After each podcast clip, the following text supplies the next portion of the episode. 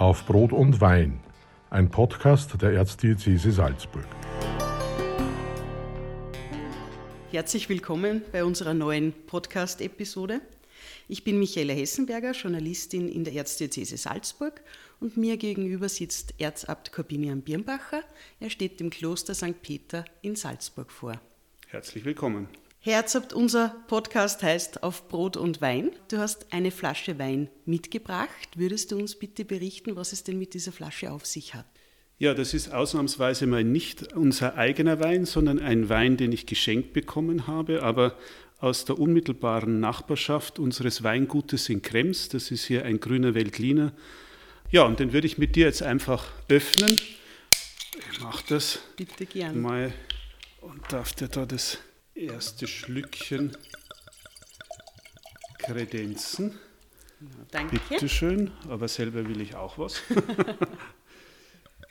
Dann das Leben ist zu kurz, um schlechten Wein zu trinken. Das ist komplett. ich gleich einmal dir anstoßen. Herzlich willkommen. Dankeschön. Michi. Danke. Würde sich denn dieser Schluck als Messwein eignen? Ja, mit dem Westwein ist es so eine Geschichte. Früher war das ja ein eigenes Zertifikat. Das äh, war deswegen notwendig, weil die Qualität der Weine, also nicht nur in Österreich, sondern allgemein sehr unterschiedlich und meistens äh, sehr niedrig war. Heutzutage, dank des berühmten Weinskandals, äh, ist ja die Qualität wirklich gestiegen. Und heute verzichtet man offiziell darauf. Natürlich verwenden einige Betriebe das immer noch, auch wir selber haben auch noch einen eigenen Messwein, aber der wird jetzt nicht äh, eigens mehr zertifiziert. Wo kommt der Messwein für die Stiftskirche her? Äh, wie seit äh, Jahrhunderten aus unserem Weingut in Krems, also in unmittelbarer äh, Nachbarschaft zu diesem äh, Wein, den wir gerade trinken.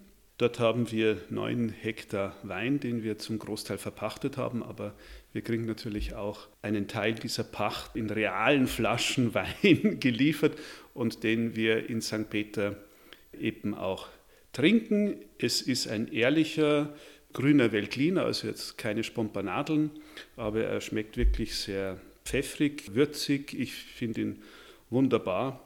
Und dazu muss man auch sagen, wir in St. Peter sind ja Utraquisten. Was ist das? Also bei den äh, Messfeiern, werktags wie äh, sonntags, feiern wir die Kommunion immer unter beiderlei Gestalt. Also jetzt etwas, was in Zeiten von Corona natürlich derzeit nicht geht, wirklich ja verboten ist auch. Darum müssen wir jetzt selber ein bisschen mehr Wein trinken. Aber es ist schon etwas Besonderes, wenn man wirklich die Eucharistie unter beiderlei Gestalt feiern kann. Natürlich. Und insofern auch ein Stück Würde und Bürde gleichzeitig. Ja, also mich reut jetzt da nicht äh, sozusagen der Preis oder dass das natürlich etwas kostet auch. Das soll es uns wert sein. Aber es ist ein Kulturgut und ich bin vor allem auch von den Menschen, die so einen Wein produzieren, restlos begeistert, äh, denn das ist also eine hohe Kunst und ja, man braucht viel Geduld, man braucht viel Erfahrung, um so etwas eben auch weiterführen zu können. Da geht es mir ein bisschen so wie ja, in der eigenen Situation. Man steht zu einem Kloster vor, hat ein unglaubliches, natürlich kostbares Erbe, aber das hat man eben nicht nur zu verwalten, sondern das muss man auch in die Zukunft führen. Und äh, das Bild vom Wein äh, ist für mich hier sehr sprechend und ich würde meinen, dass das ein biblisches Gut ist. Ja, der Wein kommt natürlich auch schon in der Heiligen Schrift vor und er erfreut das Herz des Menschen und ja, ist auch etwas Benediktinisches. Äh, wir stehen ja für das rechte Maß. Wein in Maßen genossen ist wunderschön, stiftet Gemeinschaft, ist Blut des Herrn in der Eucharistie, aber eben unmäßig genossen äh, ist es eben Unkultur ja, und äh, kann natürlich auch sehr viel Sucht und äh, ja, letztlich Böses entstehen. Mhm. Aber da sind wir immer selber verantwortlich. Ja. Natürlich. Mhm. Wir sitzen hier in äh, deinem Büro, in deinen Amtsräumen mhm. im Stift St. Peter. 22 Benediktiner leben und arbeiten hier oder von hier aus mit, mit der Zentrale quasi.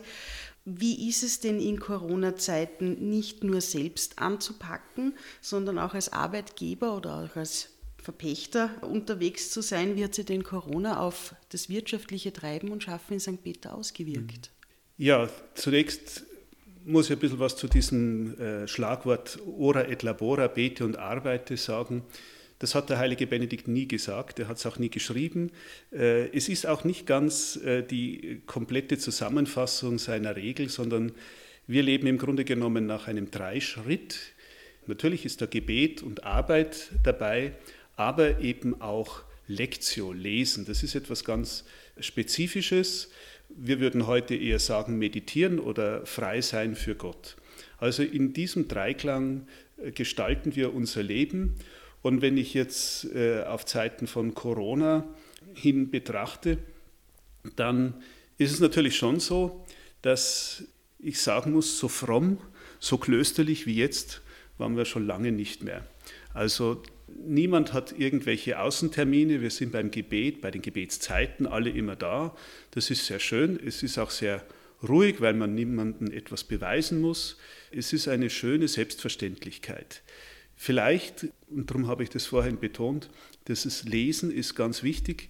Gerade dafür haben wir jetzt etwas mehr Zeit. Die geistliche Lesung ist ja neben der Eucharistie und dem Wort Gottes natürlich auch wirklich eine Kraftquelle für uns. Und da haben wir, ich spüre es geradezu bei meinen Mitbrüdern, da ist jetzt einfach viel mehr Tiefe da, viel mehr Präzision auch in der Formulierung von Gedanken oder Äußerungen. Das ist sehr, sehr schön und, und, und sehr bereichernd. Und wenn es jetzt natürlich noch auf die Wirtschaft geht, ja, es trifft uns so wie alle. Das ist ja äh, irgendwo dieses Gleichmachende von diesem kleinen Virus, das uns so in Schrecken versetzt. Wir haben das gesamte Leben in unserem Land, in unserer Stadt herunterfahren müssen. Das haben wir nicht freiwillig getan, sondern das ist halt eine wie ich meine, sinnvolle Maßnahme, die wir auch, glaube ich, gut und rechtzeitig gesetzt haben. Jetzt haben wir natürlich die Schwierigkeit, wieder das Leben anzukurbeln, da wieder raufzukommen. Aber das bedeutet natürlich, dass wir wirklich alle auch hier unseren Beitrag leisten müssen, das heißt verzichten müssen. Es ärgert mich persönlich, äh, wenn man in den Medien hören muss, dass Betriebe mit äh, Maßnahmen wie Kurzarbeit Missbrauch betreiben. Das kann ich für mein Haus äh, und für unsere Betriebe natürlich ausschließen. Aber ich muss natürlich wie alle anderen auch sagen, wir haben gewaltige Abstriche äh, machen müssen. Ja. Wo hat also, St. Peter am meisten getroffen? Äh, wir haben ja auch Gastronomiebetriebe. Also gerade so ein Betrieb wie der Peterskeller, der ja eigentlich fast ausschließlich von Touristen lebt, die nicht aus Österreich sind oder nicht aus der Stadt Salzburg sind. Wir sind einerseits ein Traditionsbetrieb, aber das ist natürlich auch eine Marke. Also den Peterskeller hat es also schon äh, besonders getroffen. Und ähm, ich kann natürlich jetzt in der Pacht auch nicht das äh, erwarten, was unter normalen Bedingungen sogar umsatzbeteiligt ähm, für uns äh, hier eingebracht werden könnte. Und das ist, also ich kann es äh, so sagen, also für St. Peter ist es monatlich jetzt fast immer ein sechsstelliger Betrag. Also die ersten Zeiten jetzt noch nicht gerade, aber äh, wir haben eben nicht nur äh, jetzt in den Verpachtungen hier Einbußen, sondern natürlich auch Mieter, ganze Reihe, die natürlich genauso plötzlich in enge Situationen kommen und ja, zumindest einmal vorerst einmal Stundungen erbitten, aber in Wirklichkeit natürlich auch einen Mietnachlass oder eine gehörige Reduktion erwarten. Und da muss man eben mit Maß und vor allem auch in einer echten und guten Kommunikation vorgehen. Ich muss unseren Mietern eigentlich wirklich danken. Ich habe jetzt nirgends einen unverschämten Forderungskatalog oder so mit sowas war ich nicht konfrontiert, äh, Gott sei Dank. Es haben alle auch irgendwo schon das Einsehen und sie begreifen, dass das ja alle trifft. Und da, glaube ich, sind wir gut unterwegs.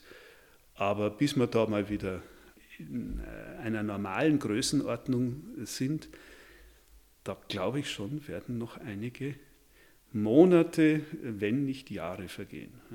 Ist die Menschlichkeit da jetzt besonders gefordert, wenn es um solche Probleme geht, die Menschen haben und äh, mit denen Menschen auf euch zukommen? Natürlich. Also der, der Weg ist immer der Mensch. Ja. Das ist nicht nur ein äh, oft zitierter Satz vom heiligen Papst Johannes Paul II., der dort den Irenäus von Lyon zitiert, sondern das ist wirklich äh, ein Grundsatz für die Kirche. Der Weg ist der Mensch. Ich kann nicht einfach etwas über den Menschen hinweg dekretieren oder erwarten, dass die Menschen dann mitgehen. Ja, wenn ich möchte, dass die Menschen mitgehen, dann muss ich mich auch auf sie einlassen.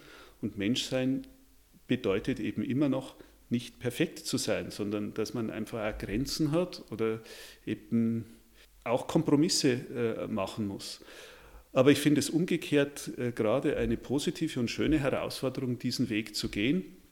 Und auf eine ganz neue und andere Weise komme ich jetzt da mit Leuten zusammen, mit denen ich sonst nie auch irgendwie mal die Chance gehabt, ein, ein, ein Wort zu wechseln. Natürlich ist es in erster Linie so, dass das primär einmal unsere Geschäftsleitung macht, unsere Immobilienabteilung und sozusagen die Fach, das Fachpersonal. Ja.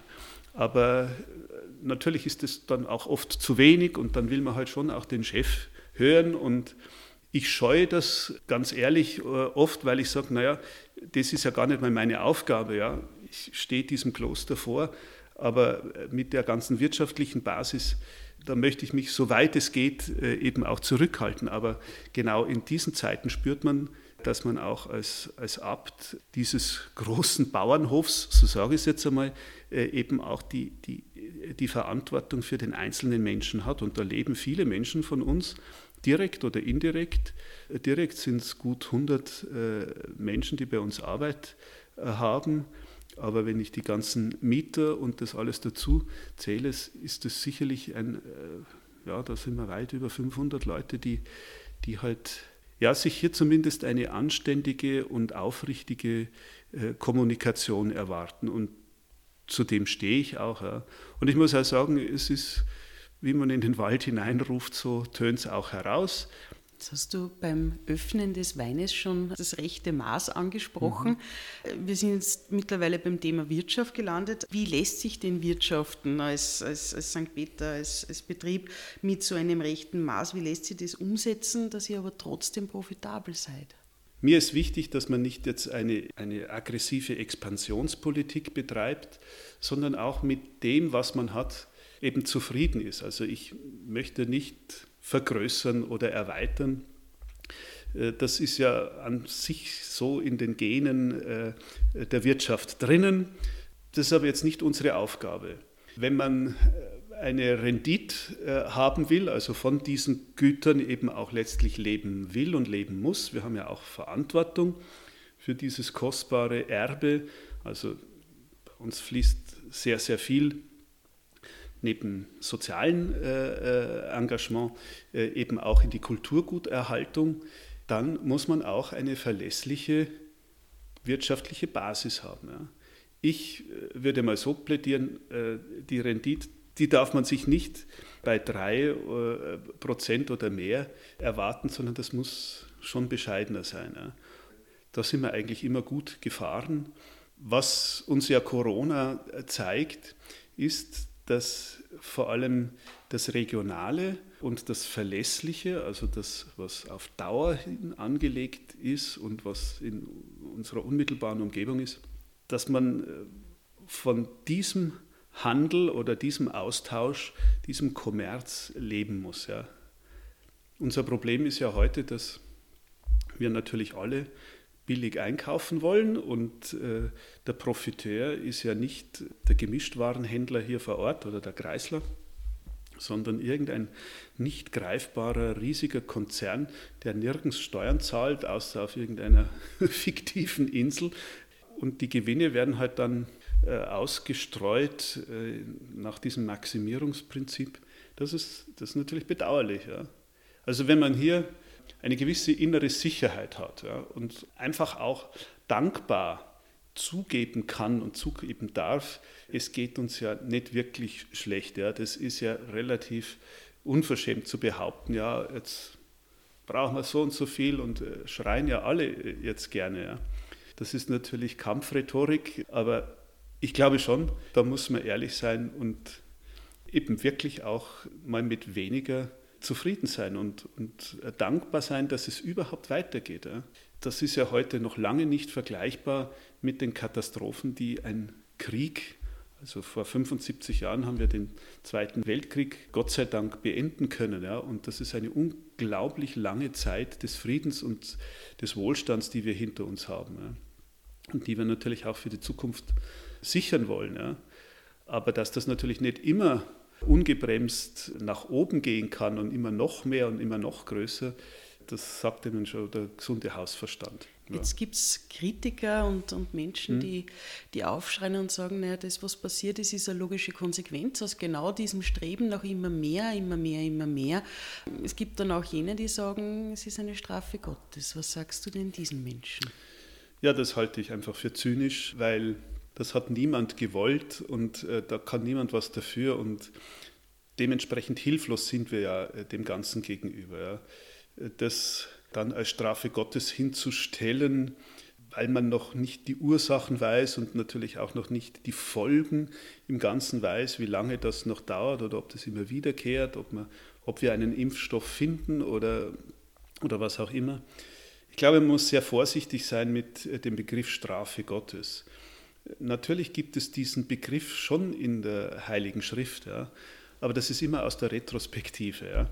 Man hat im Nachhinein erzählt äh, und dieses Narrativ diente dann natürlich einfach auch zur, zur moralischen Untermauerung dessen, liebe Leute, passt's auf, alles hat irgendwie Folgen. Ja. Aber das dann auf eine Naturkatastrophe oder gar auf, auf eine Pandemie oder eine Seuche hin als Strafe Gottes es ist denkbar ungeeignet. Aber es ist natürlich verlockend, weil es eine einfache Antwort ist. Und äh, diejenigen, die halt schon immer gegen alles waren und immer schon alles besser wussten, die, die werden halt auch das gerne wieder äh, eben instrumentalisieren. Und leider sind auch kirchliche Kreise davon nicht ausgenommen. Ja. All diese Initiativen um den Herrn Erzbischof Vigano, der da muss ich fast sagen, wenn ich weniger wüsste, könnte ich mehr sagen. Da gibt es halt persönliche Enttäuschungen, dass er etwas nicht geworden ist und jetzt, jetzt äh, muss halt die ganze Welt für diesen seinen persönlichen Schmerz letztlich herhalten. Und das finde ich unfair. Ja. Wenn du sagst, keiner hat das gewollt, was, mhm. was jetzt passiert ist, und, und, Gott hat das auch nicht für uns gewollt, mhm. was will Gott denn für uns? Was, was ist Gott für dich? Wie ist er? Gott ist für mich der, der das Leben will. Ja. Und Leben hat natürlich eine Bandbreite. Ja. Die Kirche steht für das Leben, ja, der Einsatz für das Leben. Wir haben das gerne verengt, immer nur auf die ganze Abtreibungsfrage. Auch das ist natürlich eine gewisse Verengung. Es ist ein wichtiges und sehr grundsätzliches Thema. Ja. Leben vom Anfang bis zum Ende. Ja. Dieses Virus trifft, wir wissen noch nicht warum, aber vor allem ältere Menschen. Ja. Und die haben auch das Recht zu leben. Ja. Manche tun es ja gerne dann ab, naja, da sparen wir uns die ganzen sozialen Kosten und die, äh, das ist sozusagen eine, ein Rückschlag äh, der Natur auf die Ausbeutung und äh, da muss man vorsichtig sein. Ja. Also ich denke, das kann man so nicht simplifizieren. Leben heißt für mich eben nicht nur eine materielle Basis zu haben, sondern vor allem auch äh, eine innere Freude zu haben, einen inneren Gewinn. Freude am Leben und Lebensqualität hängt äh, nicht wirklich immer nur von den äußeren äh, materiellen Bedingungen ab. Ja.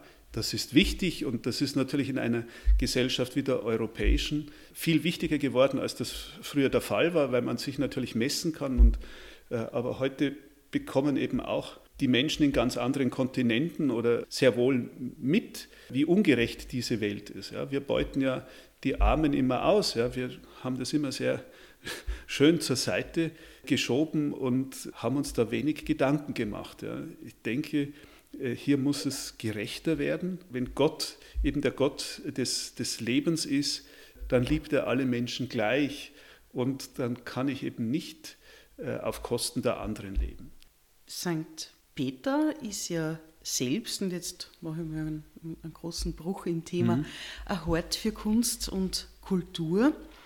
Ich kenne dich als ganz begeisterten Gast und auch Gastgeber der Salzburger Festspiele. Eigentlich wollten wir ja heuer die 100 Jahre feiern, alle mitsammen. Wie sehr blutet dir denn das Herz angesichts der Absagen oder Kürzungen generell im Kulturbereich? Ja, äh, natürlich tut mir das leid. Auf der anderen Seite ist das, jetzt einmal abgesehen von den wirtschaftlichen äh, Einbußen, noch ein relativ leichtes Thema. Kultur wird es immer geben. Äh, ich brauche dazu nicht unbedingt die Festspiele, ja, auch wenn sie als Impuls gerade in solchen Situationen besonders wichtig äh, sind.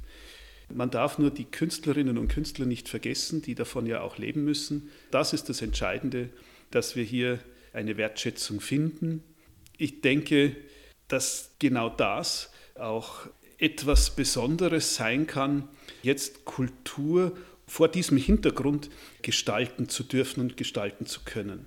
Kunst ist äh, absolut krisenfest. Im Gegenteil, wenn es den Menschen besonders schlecht gegangen ist, ist die Qualität der Kunst immer besonders hoch gewesen. Also es geht dann nicht nur um das äußerliche Schöne der Festspiele, ja, sondern es, es geht einfach auch um diese vielleicht auch gesellschaftskritische Relevanz.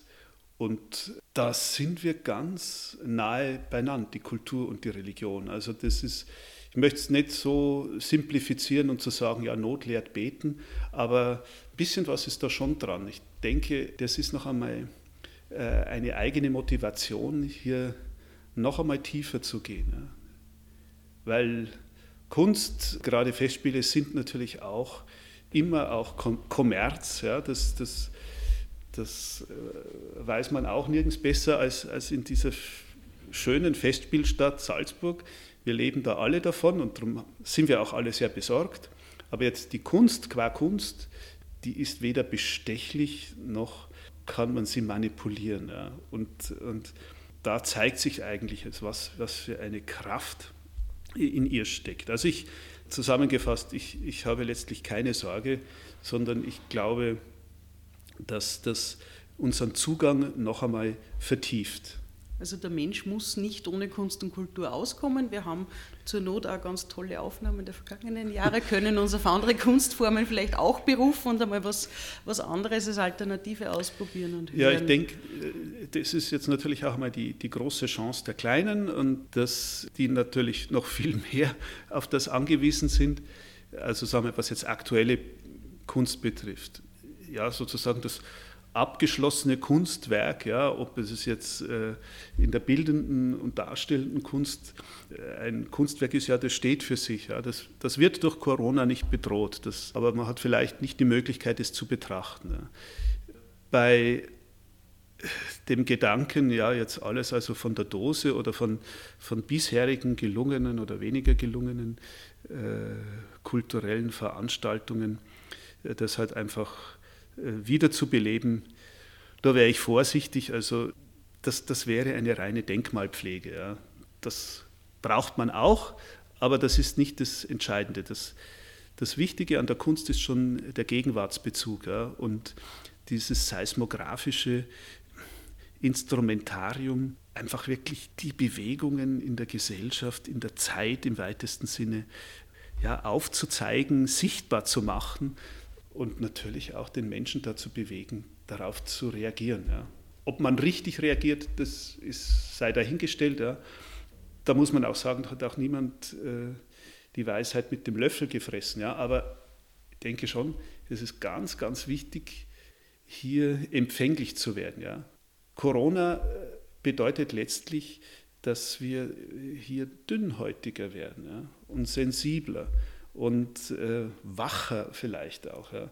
Und äh, das sollten wir in unseren Suchbewegungen äh, eben beachten. Ja. Wie geht es denn mit uns allen einmal weiter? Und was könnte eben ein Weg durch diesen Dschungel sein?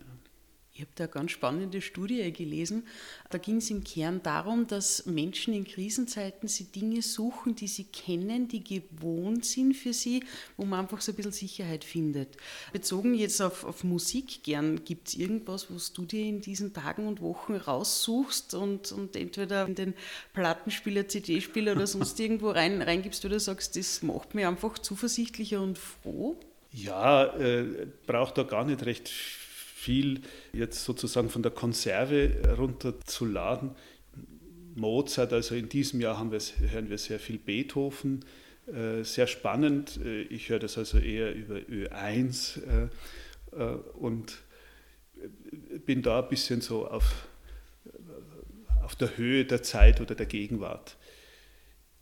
Aber ich möchte schon einfach auch betonen, das Entscheidende ist ja schon die Gegenwartskunst. Ja bei, bei aller Denkmalpflege, bei, bei aller Begeisterung für die Vergangenheit, wir müssen nach vorne blicken und nicht, nicht nur nach hinten. Ja. Das Schöne ist gut, das befreit und erlöst uns auch ein Stück weit, aber die wirklich wertvollen Hinweise, das wird niemand mit schon einmal gegebenen Antworten beantworten können, sondern da muss man Neues wagen. Ja.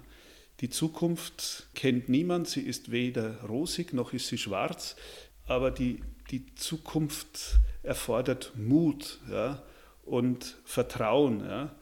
Und da kann ich sehr wohl das Schlimme in dieser Welt thematisieren. Also in dem Sinn muss Kunst nicht schön sein im Sinne von Zuckerguss oder Harmlosigkeit, sondern hier braucht es eine Fähigkeit, das Richtige zum richtigen Zeitpunkt äh, zu erkennen. Ja. Manche können das wunderbar und, und, und, und manche sind so zugedröhnt, dass sie das in ihrer eigenen Begeisterung gar nicht merken, dass, dass sie da eigentlich Lösungen, die sich äh, ankündigen, selber im Weg stehen. Du sprichst da jetzt den, den Kunst-Kultursektor mhm. an gerade deine letzten Sätze ließen sich aber vielleicht auf die Seelsorge anwenden, weil auch mhm. da habt ihr jetzt ganz neue kreative Wege gehen müssen. Die hat es wohl vorher schon gegeben, weil das Internet ist ja schon mhm. länger da und auf einmal hat sich ganz viel ins, ins, Netz verlagert, vielleicht auch natürlich aus, aus der Not heraus, ja, aber ein neuer Weg, der gegangen wurde. Ist das was, wo du sagst, das ist was, das wird uns bleiben oder das war jetzt einfach eine Alternative, weil es nicht anders gegangen ist? Ich glaube, als zusätzliches Angebot das wir unbedingt nützen sollen? Ja, ganz eindeutig.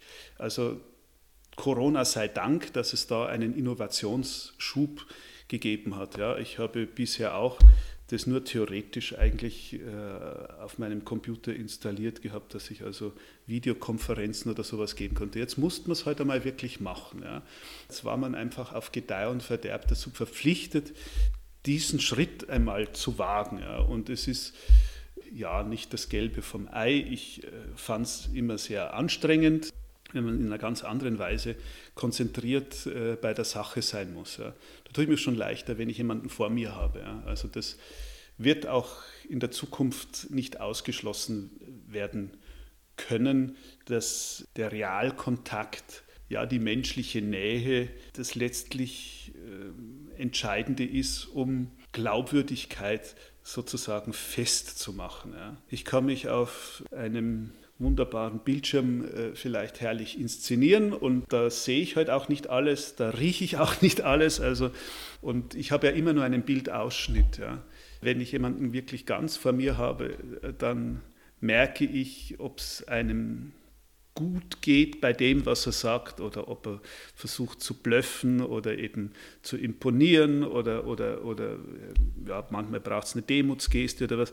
Das sind ja alles oft Strategien, äh, die man einsetzt, um zu einem Ziel zu kommen. Ja.